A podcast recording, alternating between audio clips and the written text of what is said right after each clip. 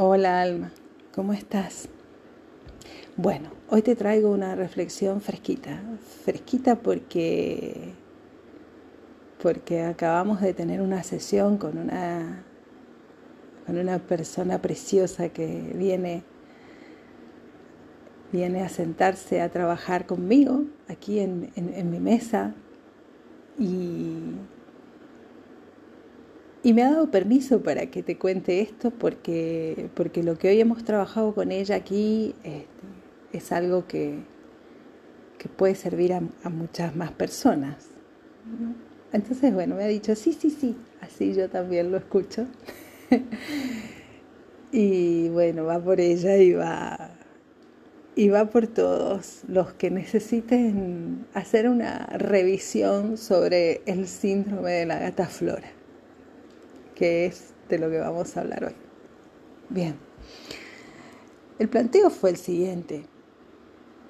Eh, ella llega hoy y le digo, ¿qué necesitas llevarte hoy? Y me dice, necesito que me ayudes a quitarme los miedos. ¿Vale? ¿Qué miedos necesitas quitarte hoy? El miedo a equivocarme, el miedo a fallarme y el miedo a no ser capaz. Muy bien. Y dentro de ese miedo de equivocarte, vamos con el primero. Ale, ¿a equivocarte en qué? Y tengo miedo de tomar una decisión y que después esa decisión no sea la correcta. Bien, vamos a suponer que yo estoy en el centro del círculo y y que como una estrella alrededor mío se abren muchas puntas, muchas posibilidades, muchos caminos. Y yo tengo que elegir, tengo que elegir uno. Y no, no es tanto que no sepa cuál elegir, a lo mejor tengo muy claro qué es lo que quiero, ¿bien? pero tengo miedo de equivocarme, como dijo ella, tengo miedo de equivocarme. Bien. Vale. Y entonces, vamos a ver qué es lo peor que puede pasar si te equivocas. Y que tenga que volver otra vez a donde estoy. Bien, ¿y dónde estás? Y estoy en mi círculo eh, muerta de miedo. Y, y además no solo muerta de miedo, sino que estoy paralizada. Eso es lo que sabe hacer muy bien el miedo estoy paralizada, estoy eh, seria, triste. Bien. Y, y eso es lo que pasa cuando no vivimos, ¿verdad? O cuando tenemos miedo a vivir. Porque en realidad es, es un poco más esto, ¿no? Porque este, la vida es un, va a ser muchas equivocaciones, va a ser una suma de equivocaciones o no, o aciertos, ¿verdad? Equivocaciones y aciertos. Eh, y como bien decía ella, al final me dice, ¿sabes qué? Gabriela, tengo miedo eh, de moverme, tomar la decisión de equivocarme, pero también tengo el miedo de no ser capaz de tomar la decisión y quedarme donde estoy. ¿Bien? Vale. Entonces le dije, lo que tú tienes es el síndrome de la gata flora. Bien. ¿Y cuál es el síndrome de la gata flora? Pues mira, la gata flora, eh, si se la meten chilla y si se la sacan, llora. ¿Verdad? Entonces, ¿qué hacemos con esto? Eh, y un término medio no se puede. Y que se la metan por la mitad tampoco es plan, ¿verdad? no podemos quedarnos en el medio. Es o sí o no, ¿no? Eh, y ahí apareció, ahí apareció otro síndrome muy, muy, muy popular, que es este, el perro del hortelano. El perro del hortelano que ni come ni deja comer. ¡Ay! ¡Ay! que hemos llegado a este limbo mental de sufrimiento, donde entro en un cortocircuito, en un crash absoluto mental, puramente mental, porque no soy capaz de tomar una decisión. Bien. Entonces, ¿qué pasa? Le digo, ¿qué pasa si yo tomo una decisión y me equivoco? Y pasa que tengo que volver a donde estoy. Bien, pero es que si vuelvo a donde estoy, eh, me dice, si vuelvo a donde estoy, digo, pero es que no volverías igual, volverías con información, ¿verdad? Porque llegas allí, te equivocas, ya has visto, ¿no? Un poco qué es lo que te ha llevado a equivocarte, qué te gusta, qué no, entonces ya vuelves con información, no vuelves al mismo lugar. El problema es este, ¿no? Que si no me muevo, eh, tampoco soy feliz, ¿verdad? Tampoco soy feliz. Normalmente cuando tenemos miedo a algo, ¿no? O, creemos que tenemos miedo a algo, hay, un miedo que se esconde detrás de este síndrome de la gata flora o del perro del hortelano. Eh, que no es el miedo a equivocarse, el miedo a fallar o el miedo a no ser capaz. En realidad hay otro miedo por debajo. Eh, y es el miedo al compromiso. ¿Vale? Es el miedo a comprometerme conmigo, es el miedo a comprometerme con las decisiones que tomo. Y esto se llama hacerme cargo, hacerme cargo, responsabilizarme. Este es el paso a la adultez y no tiene nada que ver con la edad, lo de hacerse adulto. Tiene que ver con esto precisamente, eh, con asumir mis responsabilidades, con asumir mis decisiones, con hacerme cargo. Bien, hacerme cargo de lo que elijo y hacerme cargo de lo que no elijo. ¿Bien? Porque aquí hemos llegado a otro punto, ¿no? Cuando eh, llegamos al punto de que el miedo real es a comprometerme, ¿con qué? ¿Con, qué, me, con qué me comprometo en realidad? ¿Me comprometo con un otro? Eh, ¿Me comprometo con, con esa decisión?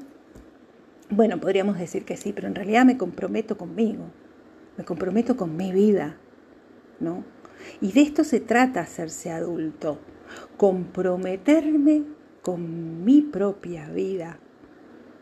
La otra opción es seguir siendo niño, insisto, no tiene nada que ver la edad con esto, es seguir siendo niño y dejar que otros tomen las decisiones por mí. Tachan, que otro elija. Pero tampoco es cierto, tampoco es cierto, porque cuando ya he superado determinada barrera, eh, la decisión de no decidir también es una decisión. Y también tengo que hacerme cargo de esa decisión. Y entonces la pregunta es, ¿ese es mi compromiso? ¿Con qué es mi compromiso? Mi compromiso es, este, ¿me estoy comprometido conmigo o como decía ella, ¿no? En su otro miedo, tengo miedo a fallarme. ¿Acaso no me estoy fallando si no decido? Si dejo que decidan por mí. Mm. Buena pregunta, ¿verdad? Entonces, eh, por supuesto que me dice, es verdad, no puedo permanecer en ese limbo mental, Gabriela. Eh, que, es, que es un sufrimiento y que al final, este, sin darme cuenta, estoy tomando la decisión de no tomar ninguna decisión, ¿verdad?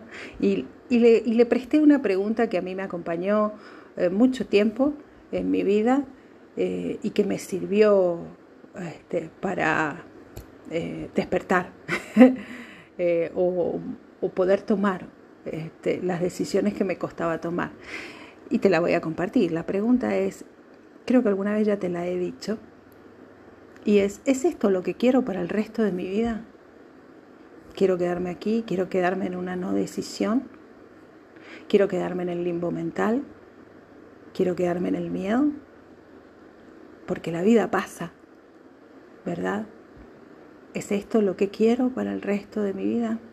Y entonces eh, fuimos a un paso más allá y le he dicho, bueno, ¿qué es lo que te hace quedar en este limbo mental de sufrimiento. ¿Vale?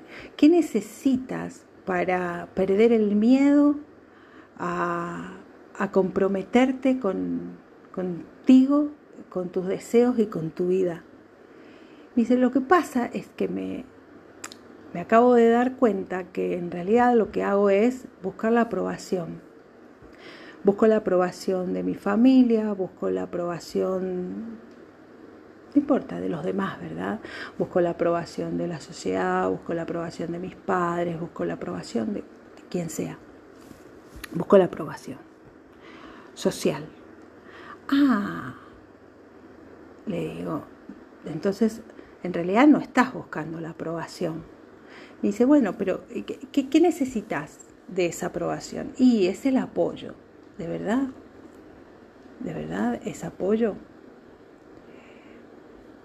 Y a mí me parece que lo que estás buscando es permiso. Ah, me dice, sí. en realidad, esa aprobación no es como pedir permiso a los demás para que me aprueben en mi decisión. Es decir, si fulana, fulano, quien sea, me dan permiso, em, entonces si me sale mal no me voy a sentir tan mal. O eso va a caber dentro de mi perfección de qué. ¿Para qué necesitas permiso? Y porque eso va a hacerme sentir que soy buena, em, que, em, que soy, como me dijo ella, bueno, pero yo ya soy responsable. Uy, le digo, bueno, vamos a revisar, vamos a revisar esta palabra responsable, porque a veces confundimos ser responsable con hacer lo que se espera de mí. Vamos a revisar eh, otra vez nuestra escala de valores, vamos a revisar nuestro nivel de compromiso y vamos a revisar nuestra coherencia, coherencia, porque esto es lo que ella al final me dijo. Lo que necesito, Gabriela, entonces es ser coherente conmigo misma. Bien. Es tan hermosa y es tan inteligente que seguro, seguro que no se va a equivocar. A ver, ser responsable. Ser responsable no es em, ser responsable con lo que se espera de mí, con lo que el otro espera de mí, con, la sociedad espera con lo que la sociedad espera de mí. No. Ser responsable es ser responsable conmigo. El compromiso en esta vida primero, primero que tengo es conmigo, conmigo y con mi evolución, ¿verdad? Como, como ser humano y como ser espiritual. Bien, el compromiso es conmigo. El primer, la primera unión eh, divina es la mía conmigo mismo, ¿verdad? Eh, y la responsabilidad es para con mi vida. ¿Sí? Justamente eh, esto, este tema surgió con, con la sesión anterior a esta. Es decir, cuando, cuando tú quieras empezar a, asumir la responsabilidad de comprometerte contigo mismo, ¿bien? Eh, hay personas que no van a estar de acuerdo, ¿verdad? Y que te van a decir, pues como nos han dicho siempre, este, que eres egoísta, ¿vale? ¿Y por qué eres egoísta? ¿Quién dice que eres egoísta? ¿Quién, quién, ¿Quién ha marcado cuál es la responsabilidad que tienes que tener? ¿Vale? Aquella persona que se beneficia de lo que tú estás haciendo. O por decirlo de otra manera, este, porque a lo mejor, bueno, no es tan agresivo, sino es decir, bueno, estás haciendo lo que yo espero que hagas o lo que yo quiero que hagas. Bien, pero estás haciendo lo que tú deseas hacer. ¿Tienes ese compromiso contigo? Ese es el primer y mayor compromiso, ¿verdad? Ay, ay, con la gata Flora, ay, con el hortelano, ay, con el limbo mental. Bien. Eh, Bueno,